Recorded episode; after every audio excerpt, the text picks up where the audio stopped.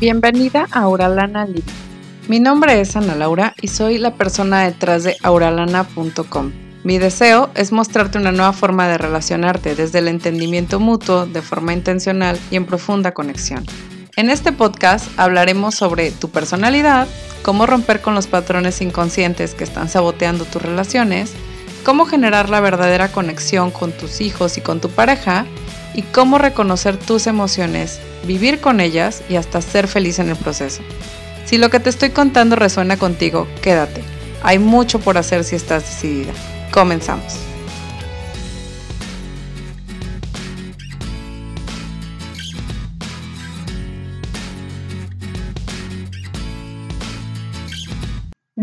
Bienvenido y bienvenida a este episodio de Auralana Living Podcast. Lo prometido es deuda. Esto es Lecciones de Amor Propio, tercera parte, amarte desde tus acciones. Y este episodio es para ti si tú quieres trabajar en tu amor propio pero no sabes por dónde empezar, sientes que los consejos de amor propio no son prácticos ni accionables y sientes que es algo fuera de tus manos. Hoy vamos a hablar de cómo amarte desde tus acciones. Antes de entrar en materia, quiero decirte que esta es una secuela, es una tercera parte, así que si quieres saber más acerca de los conceptos más importantes del amor propio, de los mitos y las verdades del amor propio, te recomiendo que escuches los antecesores de este episodio, que son el episodio 39 y el episodio 42 de este podcast. Ahora sí, comenzamos. Inicialmente me gustaría platicar un poco de mi experiencia con el amor propio. Mira, cuando se trata de amor propio, sin duda es de un camino que nadie va a recorrer por ti, que nadie puede hacer por ti y es súper importante experimentar qué te funciona, qué no te funciona. He escuchado a muchísimas personas decir, a mí me sirvió hacer afirmaciones, a mí me sirvió cambiar de eh, mentalidad con respecto a esto, a mí me sirvió entender qué era el amor propio realmente, a mí me sirvió conocerme y yo te puedo decir, yo soy de las que levanta la mano cuando dice, claro, a mí me sirvió muchísimo conocerme. En mi caso, creo que incluso el amor propio llegó de una forma poco intencional porque yo no estaba buscando en sí eh, tener el amor, o más bien buscaba el amor propio, pero no de una forma intencional. Y no, por más que yo me decía cosas y todo, como que no, no me funcionaba el hecho de eh, repetir afirmaciones que mi mente rechazaba como pelotas de ping-pong, ¿no? O leerme el artículo de la revista donde hablaban sobre autoestima. Yo decía, pues qué padre, pero pues ¿dónde, dónde la encuentro? Entonces, en mi camino hubo dos claves que hoy quiero compartir es la aceptación de mi sombra. De esto ya te he hablado anteriormente. Eh, la aceptación de mi sombra fue súper, súper importante porque es realmente reconocer las partes de nosotros que no nos gustan, darles aceptación, decirme amo a pesar de todas, todas estas cosas que sé que no me gustan de mí y al darles aceptación, obviamente buscar generar cambios en estas cosas que no te gustan de ti. Digo, al final del día tenemos que aceptar las cosas para poder iniciar a hacer cosas distintas, ¿no? Pues bueno, una fue esto parte de la aceptación de mi sombra y el punto número dos, y el del que hoy vamos a hablar en este episodio puntualmente, es amarme desde mis acciones. Entonces, ¿cómo amarte? No desde la mente, porque creo que últimamente se ha vuelto un concepto muy mental, mental, mental sino amarte desde tus acciones. ¿Cómo amarte desde qué cosas tienes que hacer puntualmente para amarte? Y este concepto es del que vamos a hablar y explorar el día de hoy con mucha más profundidad. Amarte desde tus acciones implica dos cosas. Acciones de autocuidado, sí, el infame autocuidado, que yo sé que ya te tienen también hasta el queque con el rollo del autocuidado, ¿vale? y acciones de seguridad y de confianza. ¿De acuerdo? Entonces, el autocuidado, vamos a definirlo en este momento, muy sencillo, son aquellas acciones donde estamos nutriéndonos, protegiéndonos, aquellas donde nos estamos conectando con nuestras necesidades y nos damos lo que necesitamos. Ahora, el otro día justamente una de mis clientes me decía, oye, pero ¿qué es amor, autocuidado en sí? Porque, o sea, yo pudiera estar haciendo todas las recomendaciones que yo recibo de autocuidado y pues son muchísimas, ¿no? y, pues el tiempo es limitado. Y yo creo que me quedé pensando en eso y dije, claro, si yo hiciera todas las recomendaciones, bueno, yo que estoy en el mundo del desarrollo personal, si yo me, pusiera a hacer todas las acciones de autocuidado que te recomiendan los gurús del desarrollo personal, no acabas en 24 horas y te la pasas haciendo autocuidado y ya no vives, ¿no? Entonces, ¿A qué me refiero con autocuidado? Vamos a dejar este concepto de idealizarlo, de ponerle, de decir que se trata de la mascarilla, de decir que se trata del, skincare, de decir que se trata de, de autocuidado es dejar de hablarle a toda la gente que te cae gorda. No, no funciona así. Vamos a hablar de que realmente quiero que te hagas esta pregunta. ¿Cuál es mi necesidad en este momento? ¿Qué necesidad tengo? ¿Qué, qué, me hace falta? Y creo que es ahí justamente donde tenemos que empezar a ahondar en esto. Y las otras acciones que tenemos que hacer son acciones de seguridad y de confianza, pero ahorita voy a llegar allá. Primero me voy a quedar con el autocuidado. ¿Cómo es que llegamos al autocuidado? Un autocuidado sano. Lo primero es conecta con tu necesidad, identifícala. Identifica cuál es tu necesidad, qué necesito yo en este momento. Esa es una pregunta que yo me hago 10 mil veces al día. ¿Qué necesito en este momento? ¿Cuál es mi necesidad? ¿Cuál es mi, qué es lo que estoy buscando, incluso cuál es mi deseo, ¿no? Entonces, vamos a hablar de que primero tenemos que conectar con nuestra necesidad, que es algo que si tú has pasado por codependencia, sabes que lo primero que nos sucede cuando estamos codependientes es que soltamos nuestras necesidades y nos enfocamos en las de alguien más. Entonces es importantísimo conectar de nuevo con cómo me siento, por qué me siento así identificar qué necesito en este momento y dármelo, tomar responsabilidad. Pero bueno, primer paso, conectar con la necesidad. Segundo paso, ¿cuál es la raíz de esa necesidad? A veces dices, necesito un panecito con, con arriba y necesito apapacharme y helado. Ok. ¿Y por qué es esto así? ¿De dónde viene esa necesidad? de qué carencia emocional viene esa necesidad, de qué, de dónde está surgiendo. Hay que encontrar la raíz porque luego nos quedamos en la superficie y decimos, sí, sí, yo lo que necesito es un montón de helado. Yo lo que necesito es nada más eh, alejarme, pero es como de dónde surge esta necesidad. Ah, lo que pasa es que me falta poner límites. Ah, ok, perfecto.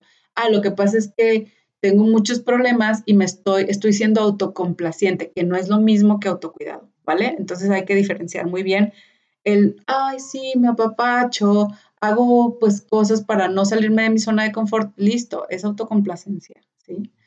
No se trata de autocuidado. Autocuidado es básicamente, pues tal cual lo dice la palabra, cuidar de ti, cuidar de ti siempre. Y eso implica también no autoabandonarte en rollos, em, voy a hacer cosas que saboteen mi mi, mi salud, mi felicidad, eh, mi salud mental, todo este tipo de cosas, ¿no? Entonces, bueno, esa es otra. Primero conectas con la necesidad, luego conectas con la raíz de esa necesidad y entonces pensamos en cómo satisfacer esas necesidades de forma constructiva, de forma que nos aporten, de forma que realmente implique cuidar de mí, darme el apapacho, decir estoy aquí y no me voy a ir, no te voy a abandonar.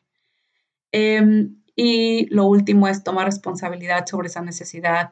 No la dejes para después, toma acción, date lo que necesitas, que necesitas y date lo que necesitas. Y créeme, lo que necesitas nunca va a ser irle a cantar sus verdades a alguien.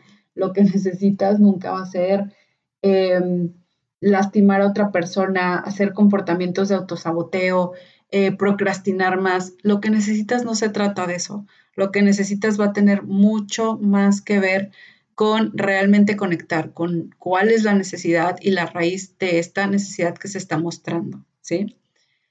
Ok, bueno, eso es por una parte. El autocuidado también tenemos otro episodio, lo puedes revisar también en el podcast. Ahora vamos con las acciones de seguridad y confianza. Son aquellas acciones que nos refuerzan nuestro sentido de propósito, refuerzan y comprueban nuestra capacidad para lograr cosas, para hacer cosas, para crear, ¿no? Refuerzan esta em, esta capacidad que tenemos para simplemente hacer las cosas eh, y crearlas y, sentirnos capaces, ¿no? Cosas como entrenar para un maratón, aun cuando tú no te, no te consideres alguien en un corredor, ¿no? O pasar de tener un hobby a hacer algo más profesional, decir, ¿sabes qué? Vamos a dejar de jugar en la línea amateur y vamos a hacerlo ahora sí me voy a aventar con todo, ¿no? O simplemente atreverte por fin a tomar esas clases de canto que es tu sueño, que siempre quisiste tomar, pero que no te atrevías por miedo a lo que otros van a decir. es observarte después de terminar una relación y ver que la vida después de todo no se acabó. Y la certeza y tener esta certeza de regreso de que vas a estar bien. Esas son las acciones de seguridad y de confianza. La señal inequívoca de que estás adentrándote en ese territorio y que las acciones que llevas a cabo están siendo efectivas es que experimentas un tantito de miedo y de incomodidad antes de hacerlas. Justo así sabes que lo que estás haciendo pues es algo que te lleva a estar desafiando lo que los demás creen de ti, lo que los demás te han dicho sobre ti o lo que tú crees sobre ti. Entonces, es súper importante que lo cuestiones todo, cuestiónalo todo, porque estas acciones te pueden dar mucha seguridad y mucha confianza una vez que las hagas. Una vez que dices, me aventé, le dije, me aventé y mm, por fin pude hacer esto que yo quería llevar a cabo, ¿no? Entonces, súper importante que nos demos cuenta de dónde están esas acciones. Cuestiona todo, todo, todo. Y si dices, soy malísima para los, eh, yo siempre me dije, por ejemplo, que yo era malísima para los juegos de equipo. Y siempre me dije que porque era sumamente individualista, que a mí no me gustaba nada que fuera en equipo. Y sin embargo, Em, últimamente he estado retando esa creencia, ¿no? Si es cierto que soy mala para los juegos de equipo o de dónde me salió eso, o simplemente es que me costaba un poco más de trabajo y simplemente me puse la etiqueta y ya nunca me cuestioné qué onda con eso. Entonces es muy, muy importante que nos demos cuenta de que realmente, realmente estamos aquí para aprender de nosotros mismos para explorar ese universo que tienes adentro y luego extroyectarlo hacia afuera, o sea, sacarlo y sacar toda esa capacidad que tú tienes.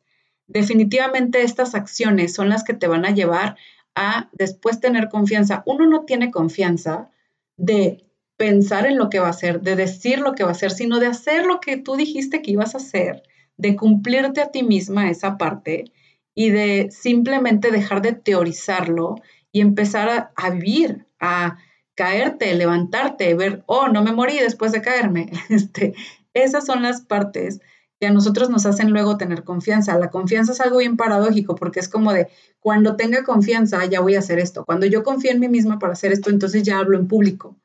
Te digo, ¿cómo le haces para hablar en público? Pues hablas en público.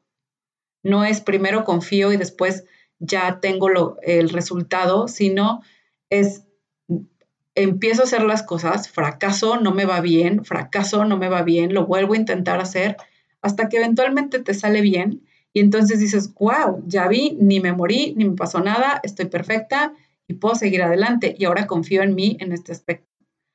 Entonces, nuevamente, la confianza puede ser esta parte paradójica en donde queremos tenerla antes de, antes de tiempo, pero la realidad es que tenemos que trabajarla haciendo cosas con las que nos sentimos totalmente inseguros y sin confianza para después darnos cuenta de que ahí estaba esa confianza. Entonces, bueno, con esto acaba nuestra serie. Me encantaría que me dijeras cómo la viste, si te gustó. Em, y por supuesto, recordarte que me puedes encontrar en arroba aurelana. Déjame ahí tus comentarios. Eh, también me puedes encontrar en Facebook en arroba blog. Y recuerda que tengo abiertas en este momento inscripciones para Esencial y sobre todo para Lúcida. Lúcida Segunda Generación es mi programa para superar una relación de pareja con introspección, claridad y conciencia. Decirte que no tienes que pasar por el rompimiento sola, que podemos acompañarte y hacerlo en grupo es de lo mejor. Así fue como yo viví también el superar una relación y al mismo tiempo aprender a relacionarme de una mejor manera. Entonces, espero ahí. No puedo esperar ya para leer tus comentarios acerca de este, de este episodio. Y si te ha parecido de utilidad, ayúdame a compartirlo. Hasta pronto. Te mando un beso, un abrazo. Bye bye. Si este contenido resuena contigo, te invito a suscribirte al podcast y de esa forma no te pierdas ningún episodio. Compártelo en tus historias de Instagram y etiquétame o envíame un mensaje directo. Recuerda que solo así puedo conocer tus opiniones y de paso nos ayudas a llegar a más personas.